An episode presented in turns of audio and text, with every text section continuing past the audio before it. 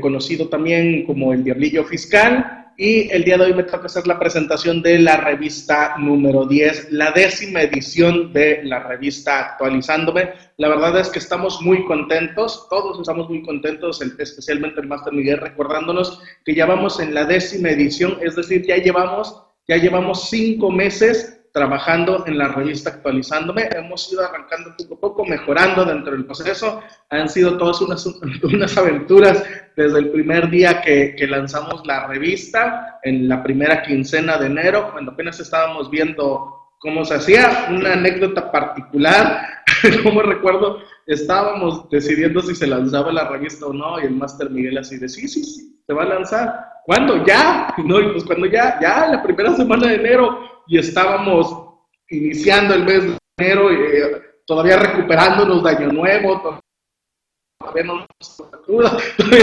así con los festejos encima y no, ya vamos a comenzar, está bien, si usted dice que ya vámonos, ya de una vez empezamos el proyecto de la revista.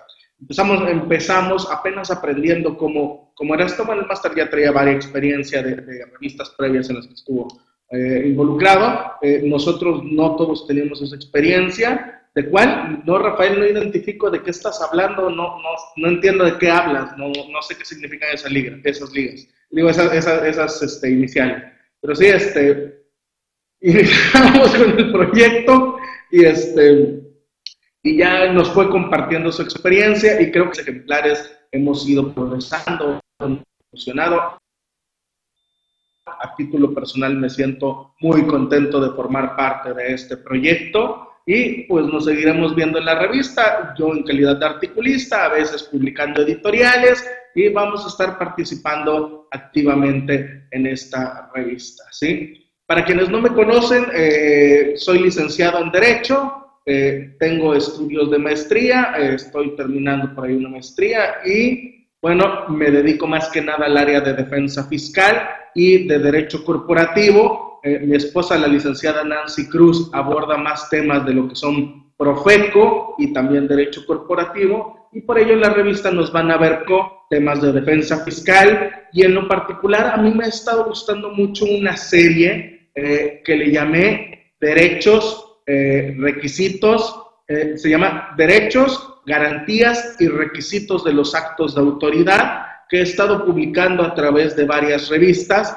y eh, ya hemos hablado de la seguridad jurídica, hemos hablado de garantía de fundamentación. Eh, en esta ocasión, en esta edición, estamos hablando de la garantía de motivación y posteriormente hablaré de la garantía de competencia, la necesidad de que los actos sean emitidos por autoridad competente y así me iré con esta serie, hablaremos de firma autógrafa, hablaremos de los diferentes vicios que pueden haber, eh, de fundamentación, indebida fundamentación, este, suficiente fundamentación y motivación y espero que esta serie sea de su agrado, así que nos estaremos viendo en, reiteradamente en publicaciones de su revista actualizando. Bueno, continuamos con la presentación de la revista, esta edición número 10.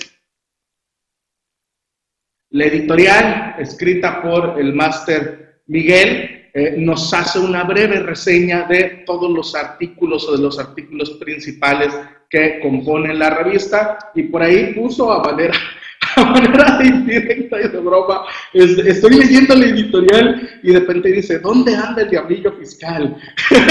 no, pues aquí estoy este, se publicando nuevamente, tampoco, tampoco han tantas ediciones sin que publique, pero sí, aquí estamos presentes, todavía sigo, bueno, dando respuesta al editorial Master, aquí andamos presentando la revista y seguiremos publicando nuestra serie de, derechos humanos. Sí, nuestros colaboradores en la revista tengo el gusto de colaborar con estos grandes amigos y colegas.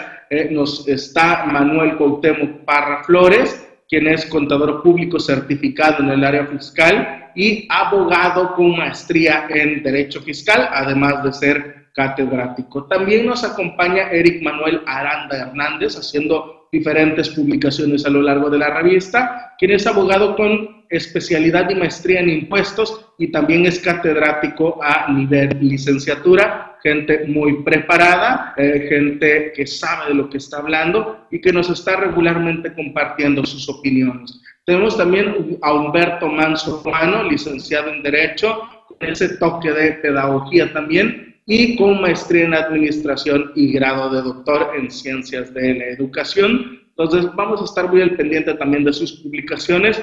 Su servidor, ya me presenté al inicio de la charla, estoy colaborando con el Máster Miguel en la firma Spy Veracruz y por supuesto en todos los proyectos que nos invitan a participar, ahí estaremos involucrados, ¿sí?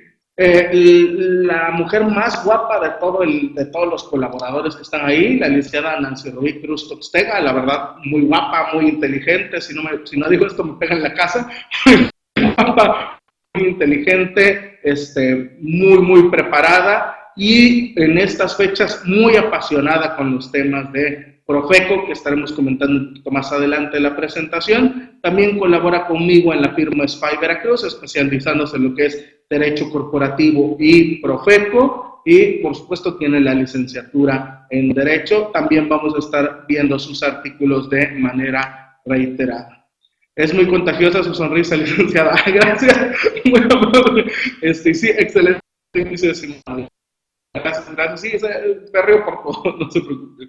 El maestro Miguel Chamlat Toledo, no sé quién es, no lo conozco. Pablo Ricardo, no, no es cierto. El máster Miguel, muy querido el máster Miguel, licenciado en Derecho, contador público certificado. Realmente aquí puso un, un extracto de lo que es este, su trayectoria, porque si pone su trayectoria nos abarca las 100 páginas de la revista en pura trayectoria del máster Miguel y ya no alcanzamos a ver otros artículos. Luego le hago, le hago la broma de que si ponemos los títulos que tiene, le ponemos LDSP, bla, bla, bla, se hace más largo que su nombre incluso la presentación. ¿sí? Entonces, él es la cabeza en estas cuestiones, nos ha ayudado y nos ha pedido que colaboremos y la verdad muy agradecido con él y por todo el impulso que nos da. A mí en lo personal siempre me anda latigando de yo Pablo publica artículos, publica y gracias a él estamos aquí con todos los ánimos. Así Pablo Ricardo Vázquez Toral, contador público y maestrante en impuestos, y el estimado Ramón Huerta Díaz también, eh, muy estudioso de impuestos, eh, muy, muy estudioso, eh, abogado certificado también, y este, ya está trabajando también para sacar su doctorado. Muy anécdota chistosa de él, de verdad es muy estudioso, de verdad son muy puntuales sus, sus aportaciones en lo personal me gusta especialmente cuando se mete a hablar de finanzas y de economía. Eh, se le da mucho a él esta cuestión de finanzas, economía, normas de información financiera y siempre nos anda compartiendo sus experiencias. Así sea a las 2 de la mañana nos anda mandando el mensajito, ya se publicó tal reforma y ahí nos, ponemos nos pone a leer a esa hora. Entonces, este, les aseguro que también les van a gustar sus aportaciones y hay que muy al pendiente de sus publicaciones. Wilfredo Fabián García, contador público y maestrante en impuestos, y por supuesto Juan Alberto Rentería, contador público, licenciado en Derecho y por supuesto también miembro de la Asociación Nacional de Fiscalistas. A todos ellos seguramente los ven aquí en la comunidad virtual Anafinet, los ven en transmisiones y por supuesto los vamos a estar viendo en publicaciones de la revista Actualizándome. Si gustan adquirir la revista Actualizándome, si no la conocen, hay diversas formas, diversos medios en los que los pueden adquirir. Pueden entrar directamente a la página de actualizándome.com. Pueden entrar incluso al dominio, si quieren una revista muestra gratis, al dominio revista.actualizándome.com y ahí pueden descargar un ejemplar y además con diversos distribuidores. Tenemos, por ejemplo, en, al despacho de la Cruz apoyándonos en Tabasco y bueno, su servidor también la distribuye a través de su sitio web diablillofiscal.com. Entran en la tienda y ahí lo encontramos. Y aquí están los datos de contacto y por supuesto ya también nos pueden contactar vía Telegram. Eh, ya el máster ya se saltó, ya no nada está en WhatsApp, ya también se pasó a Telegram y bueno, ahí nos pueden encontrar también. ¿Sí? Ya entrando en materia, en los artículos que habla la revista, tenemos un, tema que me, comentaba el máster, él ya lo había abordado, ya lo dado, eh, tuvo amablemente, tuvo a bien compartirme eh, su opinión y pedirme la mía, y es este tema de devoluciones indebidas del ISR en las anuales. ¿Pueden solicitar las retorne? Fueron un relajo las declaraciones anuales, información que estaba mal precargada, mal calculada, cifras que no eran, etcétera, etcétera. A mí un buen, un buen amigo, eh, un buen colega y, amigo, me dijo, oye, este, fíjate que yo iba a presentar mi anual y me di cuenta que los datos que venían ahí reflejados no eran los correctos. Eh, la, la, la, cantidad que me indicaba ahí como saldo para devolver era más alta de lo que en verdad me correspondía. Entonces me di a la tarea de modificar mi, información precargada, ¿sí? Modifiqué la información precargada y usted los datos reales, los datos correctos y así presenté mi solicitud para que me llegara la devolución automática. Entonces él ajustó sus cifras para que no fuera a tener ningún problema eh, y evitar manifestar una información que no era la correcta y que hacer que le diera un saldo a, devolver mayor, ¿no? Se volvió un caos el tema de las declaraciones anuales. Eh, muchas personas físicas, no sé por qué, eh, vaya, tuvieron la idea de que por aquí se, liberaba la opción para presentar declaraciones anuales y como ya les surgía el saldo a favor, hoy presento mi anual dentro de los primeros días, ¿no? Ni siquiera habían pasado cinco o seis días de que ya pudimos presentar las declaraciones y ya las estaban presentando. Eh, también nos tocó algún, alguna persona que nos dijo, es que yo ya no necesito contador, ya el SAT dijo que es facilito. Y como es facilito, yo nada más digo, este, veo la información, enviar y sale facilito, vámonos, ya tengo presentado mi declaración anual, ¿no? Eh, nos tocó también un caso de una persona que presentó siete veces la anual, eh, se desesperó cuando la presentó y no le dieron, no le concedieron ahí la devolución automática. Entonces, como se desesperó, la presentó de nuevo y de nuevo, cambiando cifras y de nuevo y de nuevo. Siete veces la presentó porque quería ver reflejado en este caso este, que se le autorizara la, la declaración, de, se le autorizara la devolución, ¿no? Entonces pasaron muchísimos casos, muchísimos casos, muchísima confusión y ello derivó en que varios contribuyentes presentaran su solicitud, sus este, declaraciones de devolución automática, importando manifesté, y manifestando cortes que no eran correctos o que no eran debidos, ¿sí? Incluso aunque no les correspondiera declaración eh, automática, presentaron con cifras incorrectas. Y vienen las preguntas, ¿qué sucede en esos casos?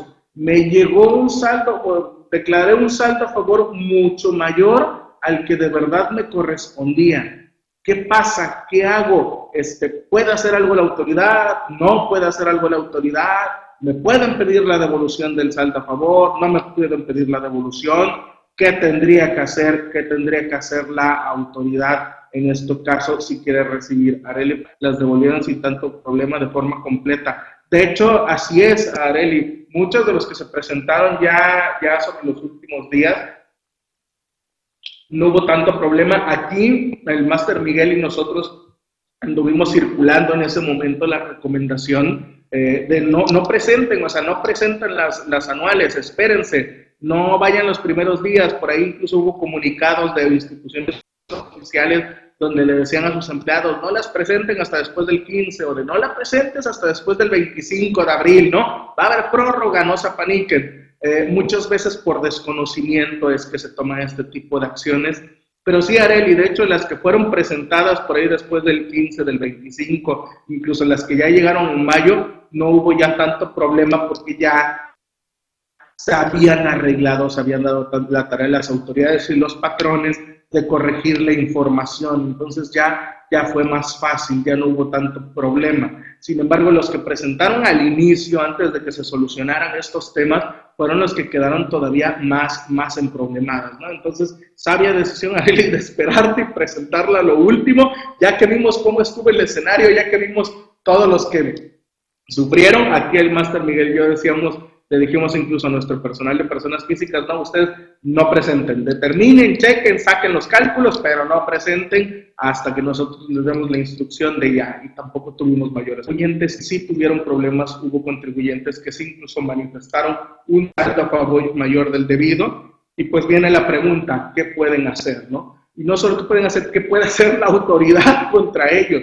¿Puede proceder contra ellos? puede pedirles que devuelvan el dinero, puede auditarlos, puede hacerles una revisión electrónica. ¿Qué podría hacer la autoridad? o simplemente puede emitir una resolución donde les diga, ¿sabes qué? No procedía de la devolución y en este caso te la rechazo. Porque la autoridad es ingeniosa, ¿eh? Es muy ingeniosa. Me ha tocado, me tocó ver un de un contribuyente que presenta su solicitud de devolución y resulta que le habían hecho mal el cálculo, no correspondía que le devolvieran, de hecho correspondía que pagara, pues cargo y el Servicio de Administración Tributaria, al contestarle la devolución, no solo le dijo no te devuelvo, sino que además con las cifras que tenía y las mismas cifras manifestadas por el contribuyente, realizó el cálculo y le dijo, de hecho, tú me debes y te determina un crédito fiscal. Y en ese momento vino el cuestionamiento de, como respuesta a una solicitud de devolución, ¿me puedes determinar un crédito fiscal o no me puedes determinar un crédito fiscal?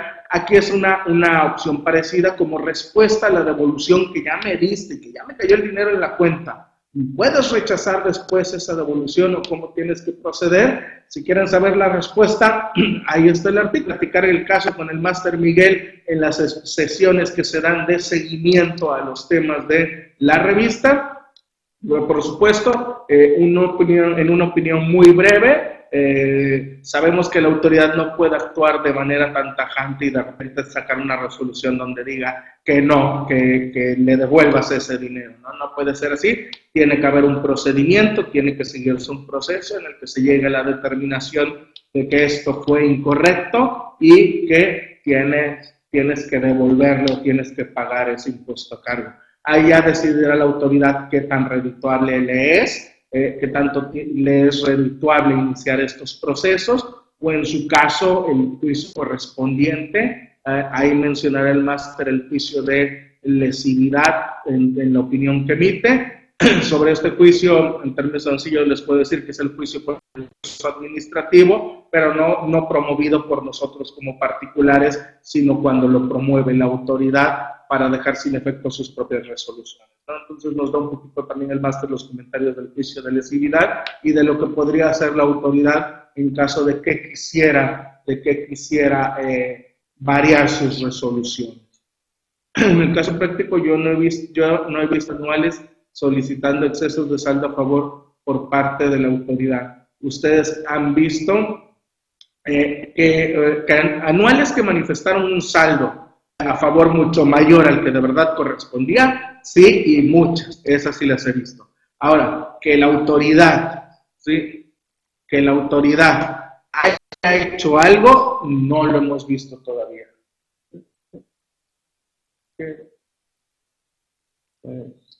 Ah, ya. Que la autoridad, que la autoridad, perdón, me llegaron a dar instrucciones.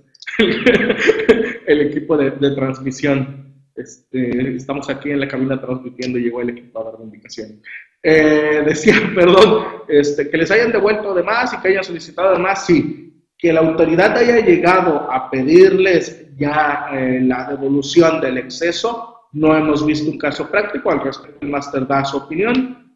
mi opinión personal era lo, mi opinión, eh, era lo que les decía, tendrá que evaluar la autoridad si es un saldo por el que realmente vale la pena ir a, hacer todo un proceso para obtener la devolución de ese pago, digamos, indebido que nos hizo a nosotros, o, o si ya no le conviene y ya mejor lo deja así y se prepara mejor para el siguiente año, ¿no? Ya, ya veremos qué pasa, ya veremos qué hacen las autoridades.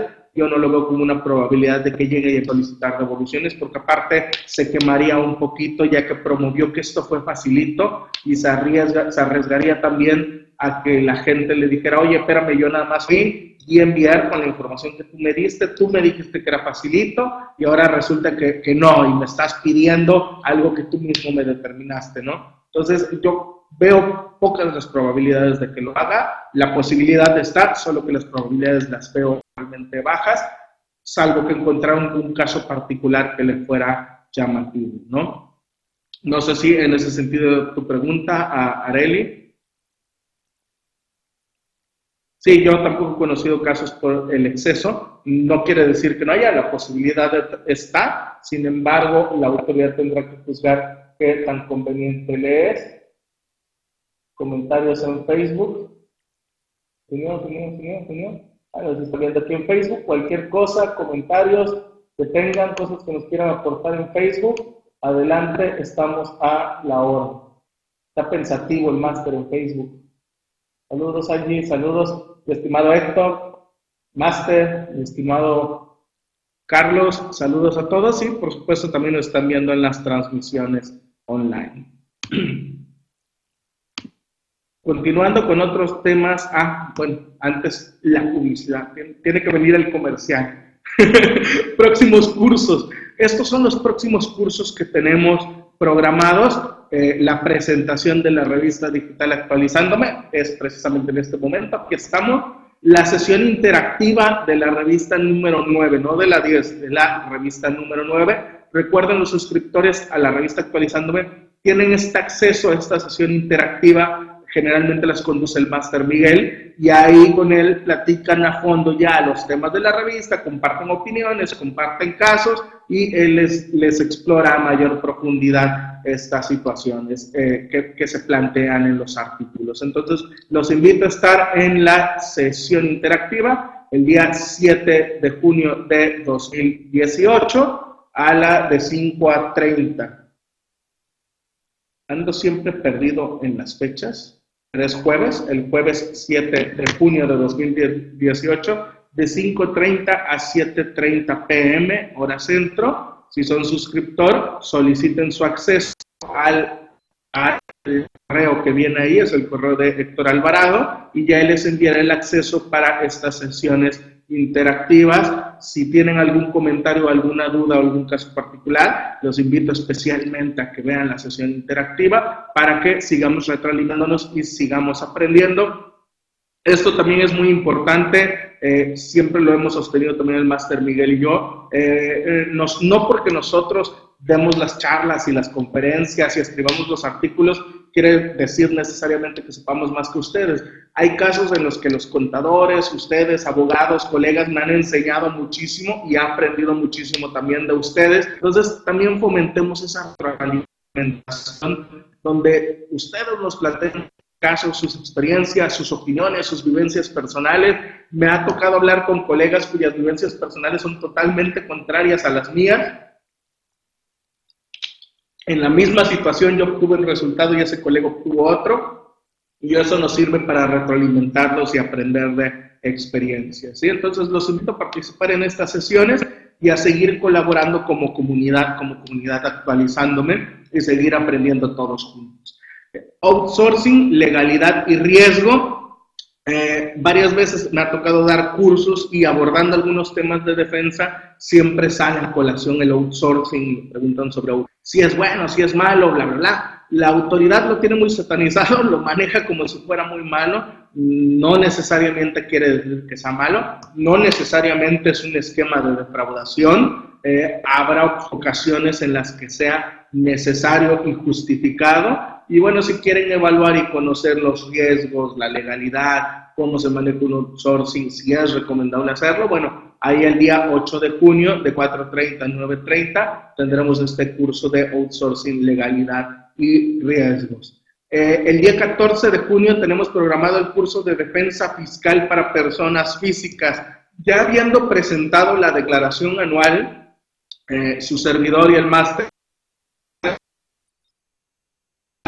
acordaron que sería bueno sacar una serie de cursos para personas físicas. Como ya salimos de las anuales, ahora vamos a meternos a estudiar otro poquito de personas físicas ya que venimos encarrerado. Entonces sacamos dos cursos. El primero es defensa fiscal para personas físicas y el segundo, que vendrá en el mes de julio, es sobre temas selectos para personas físicas. En estos temas de defensa fiscal estaremos abordando un tanto de 69B. Si le llegan a personas físicas, yo tengo casos de personas físicas eh, que han sido... Eh, que han sido sujetas al procedimiento de operaciones inexistentes de las físicas, como no se ven susceptibles de ese tipo de situaciones, como generalmente decimos, no, eso solo le pasa a las empresas, a mí no me va a pasar, eh, tienen la guardia muy baja al respecto y no están preparados en temas de 69B. Entonces, es muy importante que también hagan conciencia. Vamos a abordar un poquito de discrepancia fiscal. Eh, estos temas de personas físicas decidí,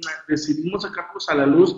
Una, porque venimos de presentar declaraciones de personas físicas Y dos, por mucho desconocimiento. De verdad, siempre que me toca un caso de una persona física, es el supuesto de, es que yo no pensé que me iba a pasar, es que pensé que eso solo le pasaba a las empresas, es que yo, ¿por qué conmigo como persona física y no con mi persona moral, no? Entonces, este, no solo son temas a, personas morales, personas físicas también son sujetos de actos de fiscalización. Uno de ellos, discrepancia fiscal. Y bueno, también estaremos compartiendo un poquito de cómo maneja este tema de la discrepancia. Por supuesto, hablaremos de medios de defensa y de varios temas que van relacionados con personas físicas en los dos cursos eh, eh, no es porque yo lo deje, pero realmente se los recomiendo por lo que podemos aprender todos ahí, que, por el hecho de, que yo lo estoy partiendo. Ya me verán como, los que no me han visto en curso ya me verán y ya me dirán si les gusta o no.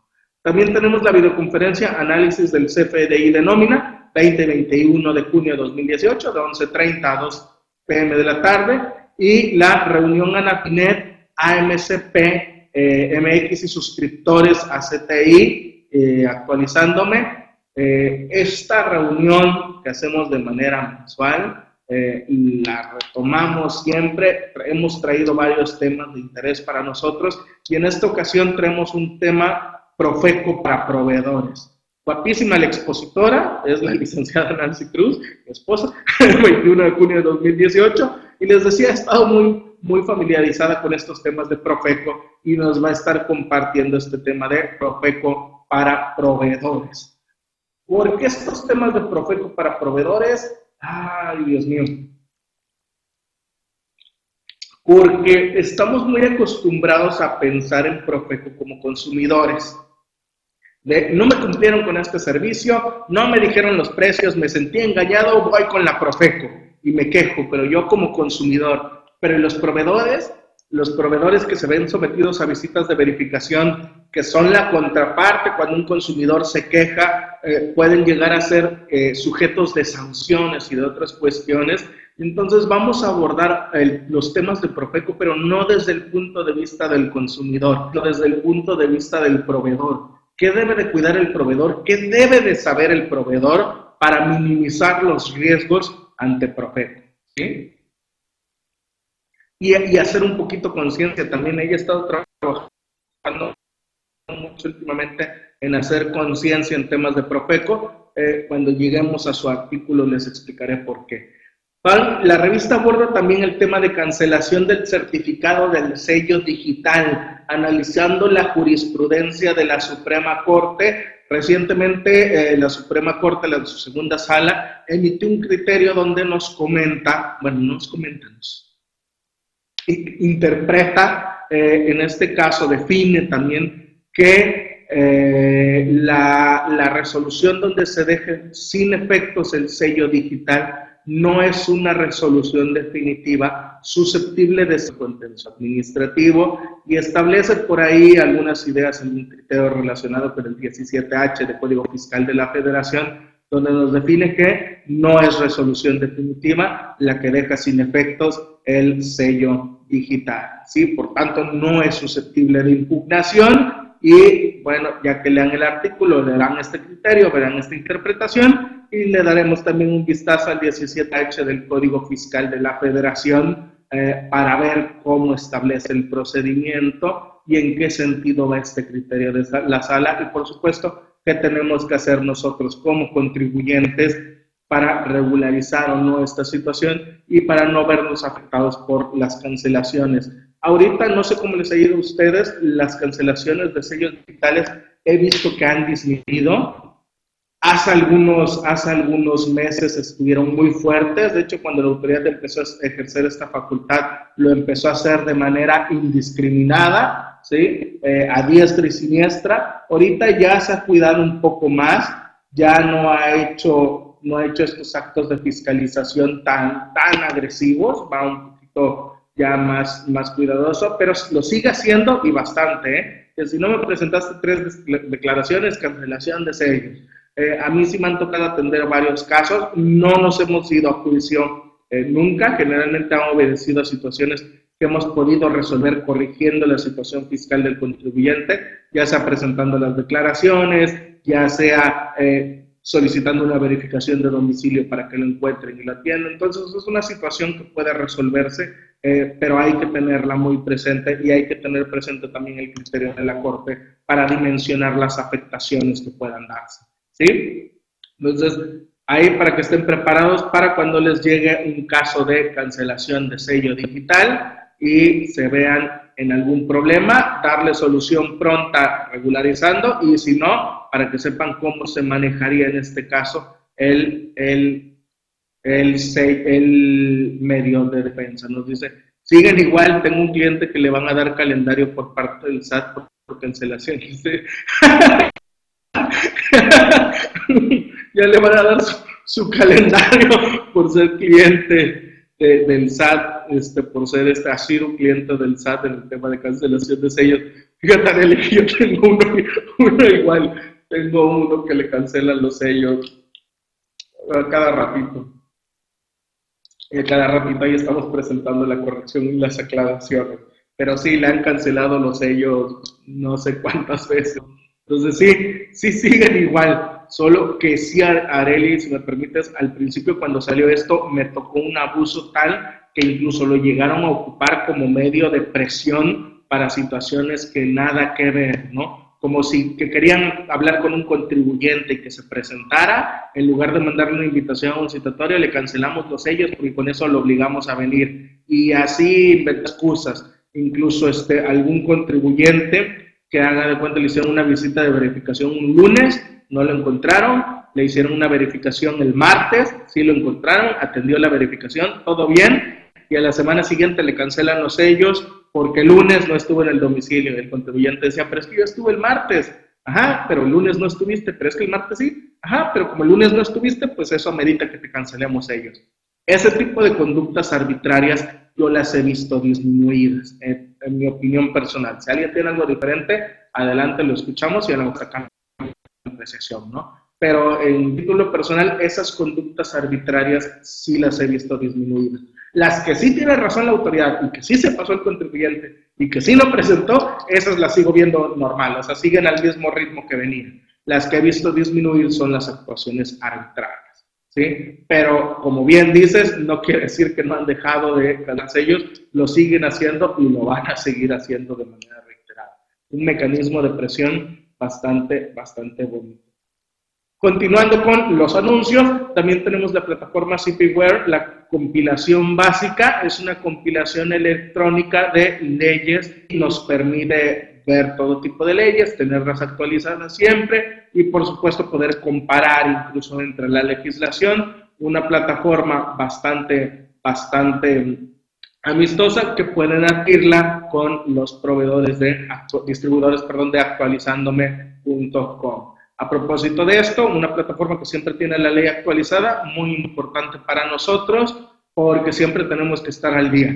Nuestra legislación cambia, a lo mejor mañana ya se publicó otra reforma y pasado mañana ya se publicó otra en sentido contrario.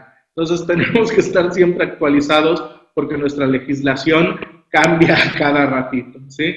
Este, el otro día estaba escribiendo precisamente un artículo. Este, yo siempre que voy a escribir un artículo y ya tengo alguna base hecha de un agravio o alguna situación eh, donde ya plasmé la idea que voy a hacer y que solo la voy a modificar o algo, siempre voy a revisar los fundamentos. Y ya van varias veces que me toco que los artículos sí tienen cambios, a lo mejor no un cambio de fondo, este, a lo mejor es un cambio nada más que le agregaron una partecita, le modificaron algo, pero muy común que los artículos tengan cambios. Y a veces son artículos que, por ejemplo, en mi materia yo no ocupo. Si cambian código, por supuesto que estoy al día. Si cambian la ley federal de procedimiento contencioso administrativo, por supuesto que estoy al día. Pero a veces son cambios de legislación que no manejo recurrentemente y a los seis meses me encuentro con que ya hay un... Entonces siempre es importante estar actualizado con las leyes eh, que están al día. Nuestro siguiente tema, de los más trascendentales que tenemos en la revista, el que más me llamó la atención a mí, no sé por qué, pero me llamó la atención, este, gastos de viaje, erogaciones en cantina.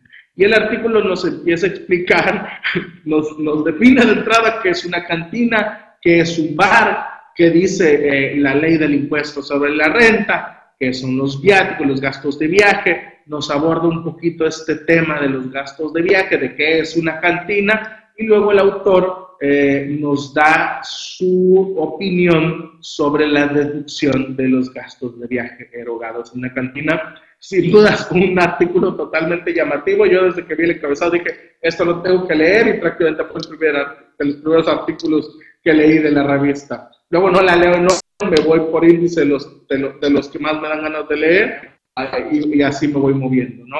Como es interactivo, el índice permite navegar muy fácilmente. Entonces, sí, este, nos habla de los gastos de la cantina y nos da su opinión si son deducibles o no. Y bueno, ya sobre, sobre lo que la opinión que nos da en el artículo, ya decidiré yo si cuando me vaya de viáticos me voy, pues me, me, conviene mejor beber en un bar. eh, otro de los temas, presuntiva de ingresos por herencias. Ah, han venido también muchos estos temas de fiscalización, estas campañas que los periódicos luego dicen el SAT persigue hasta los muertos, el SAT persigue fantasmas y no refiriéndose a las empresas fantasmas, sino a las personas difuntas. Y ya saben luego cómo son los periódicos amarillistas trayendo este tipo de título. Y vienen mencionando mucho el tema de la fiscalización después de que una persona física fallece tanto la fiscalización a la propia persona física que, que ha fallecido, porque al final sigue con un RFC, probablemente siga persiguiendo actividades como arrendamiento y todo, eh, va a haber una masa hereditaria que los herederos no siempre, la, la herencia, la transmisión no siempre se va tan fácil, a veces hay problemas entre los herederos, a veces hay que ver, determinar la masa que dejó, eh, en este caso, el fallecido, y bueno, hacer todo el proceso de sucesión testamentaria. testamentaria. Entonces, en lo que está todo ese proceso, se designa un representante, la albacea, que va a ser, este, va a ser el encargado de, llevar todo este proceso de todos los bienes que dejó el difunto, y evidentemente al ser una persona que legalmente todavía sigue surtiendo efectos su actividad, por menos para efectos fiscales, eh, podrá ser sujeto a actos de fiscalización. Y en este caso, del otro lado, las personas que reciben herencias y que no siempre las declaran, no siempre las justifican, no siempre las presentan en su anal y que les pudiera llegar algún acto de fiscalización con una presunción eh, de que esa herencia es un ingreso, ¿sí? Entonces, un tema también muy interesante relativo a toda esta cadena de, situaciones en personas físicas del fallecimiento de alguien y de la herencia que se recibe o incluso las herencias, lo que le llaman también herencias en vida, ¿no? Que puede dar en vida. Hay que ver esta situación porque también me ha visto manejarlo mucho. De, manéjaselo como herencia, pónselo como herencia, ¿no? Y aquí los articulistas nos explican un poco sobre este tema.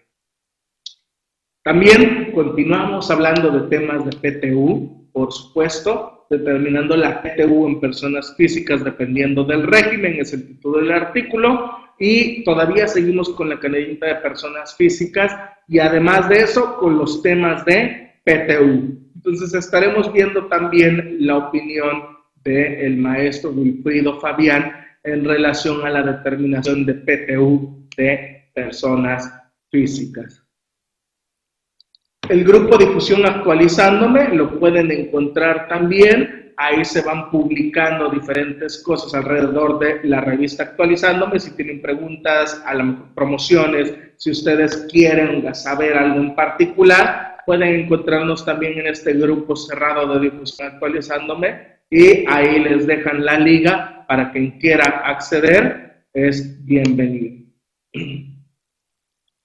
El 69 bis, la reforma al artículo 69 bis del Código Fiscal de la Federación, pérdidas fiscales razonables, del maestro en impuestos Ramón Ortega Díaz.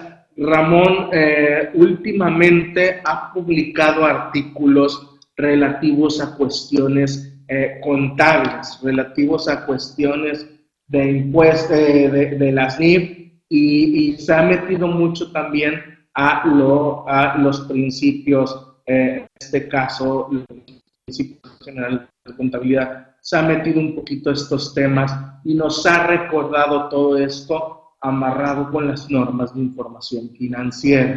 ¿sí? Entonces, nos ha venido platicando estos temas.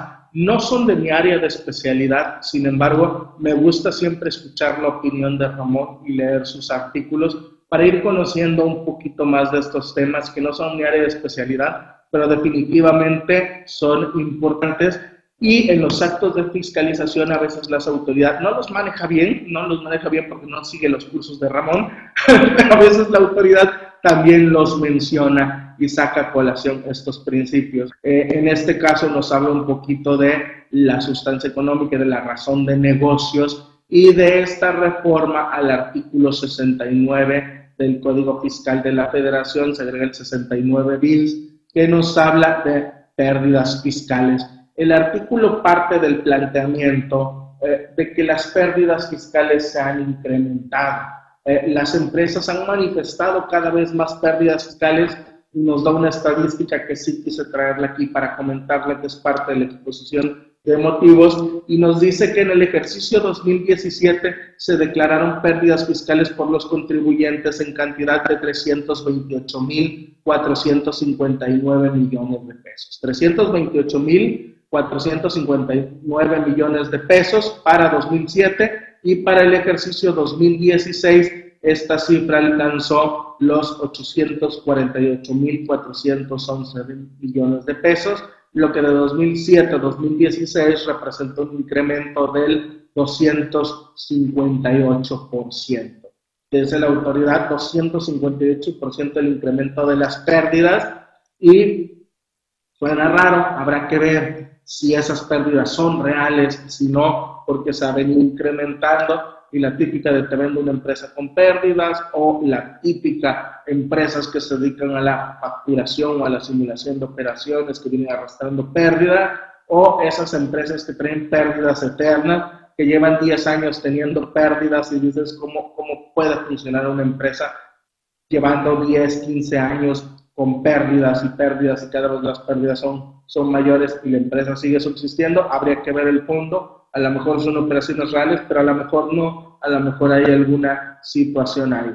Entonces, el contador Ramón Ortega nos aborda un poquito de las NIF, nos platica su postura sobre esto, nos habla incluso de la razón de negocio en las empresas y a partir de ahí nos platica sobre el artículo 69b bis de, eh, del Código Fiscal de la Federación, que habla sobre este tema de las pérdidas fiscales y la presunción de la transmisión indebida de estas pérdidas en determinados supuestos. Léanlo para que estén enterados de este tema de las pérdidas, sobre todo si son empresas que tienen pérdidas o que han estado transmitiendo pérdidas fiscales. Entonces, chéquenlo, se los recomiendo también. Y como es una revista digital interactiva, eh, aquí el contador Ramón Ortega les pone al final el enlace de descarga del dictamen completo del 69B, de, cuando se dictaminó en las cámaras eh, cómo iba a salir publicada la reforma, y nos viene también el documento completo de las reformas que se hicieron al 69 bis.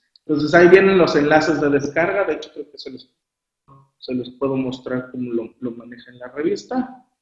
Los que ya la han leído ya están acostumbrados a estos enlaces, los que no, aquí se los presento y por ahí el Máster Miguel hasta videos luego nos incluye acceso a videos para hacer la revista más interactiva. En lo personal también suelo incluirles enlaces a artículos o a mi página para que conozcan un poquito más de estos temas también. Tema de la Procuraduría Federal del Consumidor es otro de los temas que abordamos y aquí retomo un poquito de lo que les comentaba. Eh, este tema eh, nos platica eh, el punto de vista de la Procuraduría Federal del Consumidor como autoridad fiscal. Y ustedes dirán, ¿por qué como autoridad fiscal si pues la Profeco no determina impuestos de entrada? Los que conocemos ya materia un poquito de administrativa, diremos, pero ¿cómo como autoridad fiscal si sabemos que las materias son administrativa y fiscal? Y pues la fiscal es la que tiene que ver con contribuciones y la administrativa es la que no tiene que ver con contribuciones. Y pues la Profeco es una autoridad administrativa, no es una autoridad fiscal.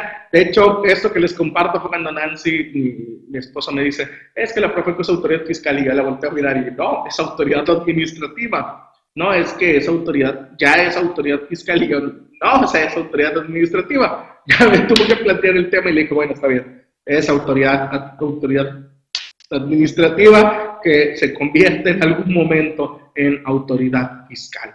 ¿Para qué efectos? Para efectos del procedimiento administrativo de ejecución. El PAE, ¿sí? Estamos muy familiarizados con el procedimiento administrativo de ejecución en materia fiscal, ya sea por parte del SAT o por parte del IMSS que nos atrasamos tantito en las cuotas y ahí los tenemos que nos están cobrando las cuotas, ¿no? Entonces ya estamos familiarizados con este procedimiento. Resulta que la Profeco después de que imponía multas tenía que auxiliarse de otras autoridades porque directamente no tenía facultades para ejercer el PAE. De hecho, las autoridades administrativas en las que a mí me ha tocado llevar asuntos, me ha tocado toparme mucho con esa situación. Son autoridades que pueden determinar sanciones, pueden determinar multas, pero no tienen facultades ejecutivas. Es decir, si no me pagan la multa, ¿cómo ejecuto el cobro de esa multa? Y se tienen que auxiliar generalmente del Servicio de Administración Tributaria, que sí tiene facultades para hacer el PAE. Generalmente se auxilian del SAT y ya el SAT es el que hace la parte de la diligencia de embargo y de todas esas cuestiones. Incluso se apoyan también en lo que es el SAE, ¿no? Entonces, por ese lado han procedido. Profeco ha tenido, ha tendido a apoyarse de, diversas autoridades, generalmente del Servicio de Administración Tributaria, aunque también hay casos en los que se ha apoyado de los ayuntamientos, porque los ayuntamientos en sus legislaciones eh, estatales y en sus legislaciones correspondientes manejan también lo que es el procedimiento administrativo de ejecución para que ya sea el Estado o los ayuntamientos puedan ejecutar actos. Entonces, se apoyaba en estas instituciones para que estas instituciones ejecutaran los actos, ¿sí? Y a veces era un relajo porque podía, entre que determinaban la multa, entre que la Profeco, dentro de sus procedimientos que son bastante lentos, le enviaba la multa al SAT. En lo que el SAT la recibía y hacía también sus procesos bastante lentos, podía pasar un año o más sin que te llegara la diligencia del PAE, ¿sí? Incluso llegamos a tener casos que los impugnábamos, ganábamos el juicio, se anulaba la multa y durante todo lo que duró el juicio nunca llegó el PAE, ¿sí? La autoridad nunca hizo nada. Entonces, este, llegaban a pasar mucho esos casos. Resulta, eh, como se los platicará el artículo a mayor detalle, eh, yo solo estoy poniendo el contexto y el antecedente, resulta que mm, se hace una reforma para que la Profeco ya pueda ejercer actos eh, del procedimiento administrativo de ejecución, inicialmente para que tuviera sus propias reglas, ya luego dijeron, ¿para qué? Si ahí está Código Fiscal de la Federación, que lo haga en términos de Código Fiscal de la Federación, y entonces tenemos a la Profeco como una autoridad eh, fiscal para cuestiones del procedimiento administrativo de ejecución, para que pueda ejercer su propio PAE en términos de lo que dice el Código Fiscal. El trasfondo de esto a nosotros, en lo personal, me parece muy interesante. Les decía hace rato, generalmente no le hacemos tema, este, caso a este tema de Profeco, eh, como proveedores eh, no le ponemos mucha atención, que por cierto, prácticamente proveedores somos todos los que brindamos eh, servicios o productos. No, generalmente no le ponemos atención a este tema de Profeco como proveedores. Sin embargo, sin embargo, eh,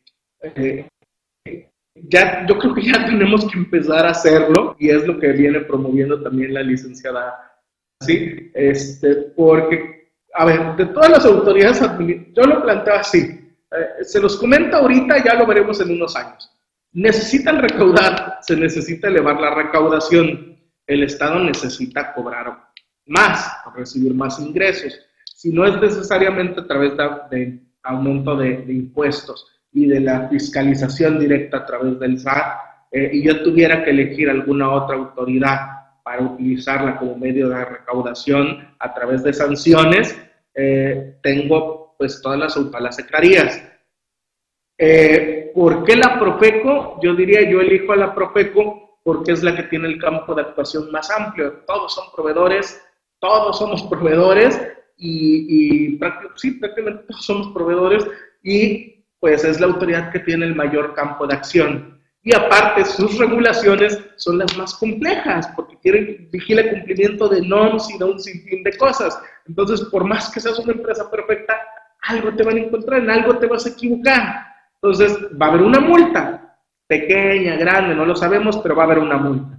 Entonces, yo como Estado sí le apostaría a la Profeco por su rango de ampliación, por las multas que puede determinar, porque los contribuyentes y los gobernados no estamos preparados, no le damos importancia a ese tema y por supuesto yo apostaría en la Profeco para que la Profeco empiece a sancionar a medio mundo y el Estado empiece también a recaudar. Habrá que ver si va por ahí la, la estrategia del Estado, habrá que ver si no. Es mi opinión personal, este, no sé qué veremos en unos años, pero yo sí lo utilizaría como medio de recaudación y no dudo que para allá vaya. Entonces, este tema también muy interesante. Den un vistazo al artículo para que ustedes como proveedores también vean qué puede haber, qué consecuencias hay y conozcan un poquito más de este tema y de cuándo entrará en vigor, porque no es inmediato. Por supuesto, la Procuraduría tiene que hacer las adecuaciones a su estructura. La garantía de motivación, artículo de su servidor, eh, como les comentaba al inicio, he venido abordando mucho estos temas de fundamentación, de motivación. Eh, si algo he explicado en mis cursos es que un acto de autoridad tiene que respetar derechos y tiene que cumplir los requisitos que la ley establece, ¿sí? Entonces, los derechos y las garantías son en sí mismos requisitos que tienen que respetar los actos de autoridades y en este caso les comparto la garantía de motivación. ¿Qué es la garantía de motivación? ¿En qué se sustenta? Les puse un ejemplo real de la autoridad donde se ve plasmada esta garantía de motivación y les platico a grandes rasgos qué es la garantía de motivación, que va hilada con la garantía de fundamentación, que hablamos de ella en una edición previa, y estas son garantías de seguridad jurídica. Seguridad jurídica, hay dos artículos también publicados en Actualizándome que hablan de esto. Próximo artículo, la garantía de fundamentación. Y les, como les decía, iremos abordando más estos temas, firma autógrafa y otras cuestiones, para llegar al punto en que hablemos de los vicios incluso de fundamentación y motivación cuáles generan nulidad lisa y llana, cuál no, cuál es la diferencia entre falta indebida, insuficiente, fundamentación y motivación. En ese punto primero vamos, vamos poco a poco y vamos abordando primero qué es la garantía de motivación. Los invito a leerlos, no es muy extenso el artículo y sé que puede ayudarlos mucho a entender estos temas. En Facebook, transmisiones en Facebook, ¿alguna pregunta, algo que tengamos? Ya le tocará a Pablo igual una sesión interactiva. Sí, Master. Eh, eh, que sea de puros temas legales. que no nos metamos ya cosas a profundidad contables, ¿sabes, Master? dudas, preguntas, nada. Nadie tiene dudas ni preguntas. Entonces, estamos bien, Master. Si alguien tiene alguna duda, alguna pregunta, adelante. Ahí Evelyn nos está dando información del evento. Gracias, Master. Siempre les digo que soy muy bueno explicando, nunca hay dudas, ni nada, soy, soy maravilloso explicando, gracias. este, la revista Actualizando la revista de los contadores, recuerden, es un beneficio de la suscripción CTI. Para los que no conocen CTI, pueden pedir información. Eh, y bueno, CTI les da acceso a un amplio catálogo de cursos un promedio 500 horas de capacitación al año, viene el material descargable, viene la actualización de los cursos eh, conforme se van actualizando, les da acceso a la suscripción plus de Chamblati, a la comunidad virtual, descuentos, además les incluye la revista actualizándome, por supuesto, y el máster acaba de lanzar, no sé si ya lo presentó oficialmente, la editorial actualizándome, donde va subiendo información y va subiendo todo su material de cursos, de y en ese editorial actualizándome también estaré colaborando, por supuesto, también iré subiendo material y cosas. Y ahí está fabuloso, es otro beneficio adicional, la editorial actualizándome y cada vez se van sumando más y más y más beneficios a CTI. Entonces les recomiendo ampliamente adquirirlo si no lo tienen. Y bueno, ahí están los cursos de, de lo que es la suscripción CTI. 3 mil pesos para socios Anafineta MSP MX y 4 mil pesos anuales para público en general. Eh, les comento, eh, el convertirse en socio en Afineta MSPMX eh, no es caro realmente, es una anualidad, no es un pago mensual. si ustedes lo analizan y lo ven como paquete, pueden ustedes pagar los 4 mil pesos anuales, pero la verdad, por el mismo precio, por los mismos 4 mil pesos, les conviene más pagar, eh, inscribirse a la NAPINET o a la MSPMX y, y, pagar suscripción a esas instituciones y que les den el CTI en 3 mil pesos. ¿Sí? Y le sale a los 4 mil pesos que cuesta, prácticamente a ese costo le salen también las, las eh, suscripciones en socios de, la NAPINET la MSPMX, ¿no? Entonces, este, yo creo que sí les doy ese tip, ¿no? Les recomiendo que también vean lo de la suscripción. La revista por edición, 60 pesos la edición, 930 la suscripción anual, la pueden adquirir en Revista Actualizándome, en la tienda del Master Miguel Chamlati y en la tienda de su servidor Diablillo Fiscal, en su sitio web diablillofiscal.com el director general, el maestro Miguel Chamlati, para que conozcan también un poquito que lo integra, consejo editorial, el maestro Miguel Chamlati, su servidor, y el contador Ramón Ortega Díaz también nos apoya eh, como consejo editorial. Este consejo editorial como que ya lo había visto antes, más nada más que no sé dónde, pero como que ya me suena parecido. y bueno, el equipo de producción editorial, a que siempre felicito, tienen mucha paciencia, mucha, mucha paciencia, incluso aquellos que entregan su, como buenos abogados, entregan su artículo después de la fecha de, vencimiento, les dicen el jueves y lo terminan entregando el lunes siguiente. No sé a quiénes me refiero, pero como buen abogado siempre el último día del término pasadito ya. pero gracias al equipo de producción editorial, a María de Los Ángeles Cuellar Galán, a Angie, a Gilbert, a Héctor Enrique, Héctor Alvarado y a, bueno, Héctor Emanuel, y bueno, muchas gracias a todos ellos que siempre están al pendiente y por supuesto al equipo de ventas, Evelis, eh, Héctor Alvarado, que también nos ayuda con la producción, y a Mauricio. Entonces, saludos a todos ellos, gracias por su esfuerzo, gracias por su dedicación y paciencia y vamos a seguir trabajando.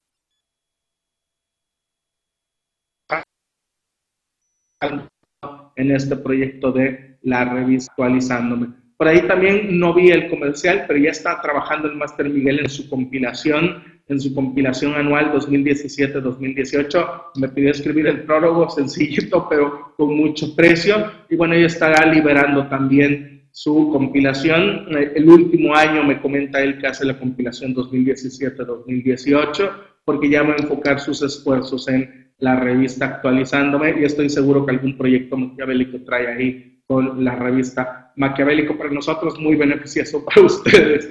Eh, y por supuesto, les decía, la sesión interactiva, eh, esto se pierden, ahí estaremos en la sesión interactiva de la revista número 9. Facebook, ¿cómo vamos? ¿Nos leyó? A ver. Facebook. Nada, nada, preguntas, nada, nada, nada, hasta que nos leyó, sí, más ya estoy pendiente, pregunta, entonces tampoco mucho que resolver, sigue adelante, ¿para cuándo la suscripción Plus a Diablillo? La suscripción Plus a Diablillo, ya tengo en mi, en mi blog eh, cargados algunos artículos eh, que, son, que son privados, pero sí, ya estamos trabajando en la suscripción BID, se llama Bearing con Diablillos, la suscripción BID Diablillo Fiscal, eh, va a tardar todavía algunos, algunas semanas en quedar, pero ya que quede máster, ahí van a tener la suscripción a Diablillo con todos los beneficios eh, que va a, va a contener en su momento. De momento solo son publicaciones privadas, pero que generalmente son agravios, este, el agravio tal cual y algunos comentarios al respecto pero ya iremos cargando otros beneficios y cuando estén esos beneficios máster, por supuesto, los sumaremos a CTI gratuito para todos los usuarios CTI. Estén al pendiente, se va a lanzar y cuando lo lance yo les estaré avisando. Los cursos que ya les había comentado. Y bueno, si no hay dudas, comentarios, opiniones, quejas, reclamos, te ya no me gusta cómo expones algo, cualquier cosa, dígame, dígame y con confianza lo tomaremos en cuenta. Los saluda el licenciado Pablo Gutiérrez Reyes, Pablo Gutiérrez más rápido, y ahí tienen mis medios de contacto. Me pueden escribir a diablillofiscal.gmail.com, a pablogutierrez.live.gmail.com, eh, mis dos sitios web, diablillofiscal.com y pablogutierrez.live. Son mis sitios. Eh, diablillofiscal.com eh, es un poquito, los que ya me siguen lo sabrán, los que no se los comento, es un poquito sátira, un poquito burla, un poquito chistes y, este, y también, por supuesto, compartir cosas de la materia fiscal eh, y opiniones en materia fiscal. PabloGutierrez.live va más enfocado a cuestiones personales, más enfocado como un blog tipo de vida, entonces este, va enfocado a otros aspectos, ¿sí? Depende qué es lo que les guste, eh, tenemos, eh, tenemos las dos páginas, ¿sí? En Twitter me pueden encontrar como Sat como Pablo Gutiérrez eh, Live, mi cuenta de Diablillo, la de arriba, la de abajo sería mi cuenta personal, y en Facebook me pueden encontrar igual como Diablillo Fiscal o como Pablo GTZ Live, ahí estoy a sus órdenes. Y bueno, están todas las páginas que conforman la serie de páginas de Actualizándome, actualizándome.com, mi página de Diablillo Fiscal, está la página del máster, la página de STI, la página de revista.actualizándome, por supuesto Facebook también, y ahí están todos los medios de contacto, en esos medios nos encuentran. ¿Alguna duda, pregunta, comentario? Gracias, Héctor. Saludos. Todo bien, todo bien, gracias, interesante charla. Gracias, gracias, Areli. Ánimos. Sí, explica muy bien, ameno. Gracias. Qué bueno que no se me durmieron. Creo por eso siempre ponen más al final en los cursos para despertar a la gente. Gracias, al contrario, gracias a ti, Aida, gracias a todos. Y bueno, gracias a todos los que estuvieron al pendiente en la transmisión, tanto, tanto en Facebook como en la comunidad virtual. Gracias Aida Hernández, Araceli, Areli, perdón, Celia, Claudio, Cristela, Emanuel, Gildardo, Guillermo, Héctor, nuestro colega Héctor Dorizaba, Hugo Ivette, Jesús de Tuxtla, Jesús Pérez, José, José, José, ¿cuántos José? Mentería, Juan Carlos, Julio de Chapas, Leti, Marlene, son bastantes más, ¿eh? Y moderador, Nancy de Hidalgo, Omarcín, Dorizaba también, Pablo, Pablo, Tocayos, saludos, Rafael, Rosalba, Rubén, Selene, Sigfrido, Silvia, Gracias, gracias a todos los que estuvieron al pendiente y ahí están mis medios de contacto. Cualquier duda, estoy a sus órdenes, cualquier comentario también y muchas gracias a todos por haber estado pendientes de esta transmisión y bueno, así disfrutar su edición número 10 de la revista Actualizándome. Que tengan excelente semana.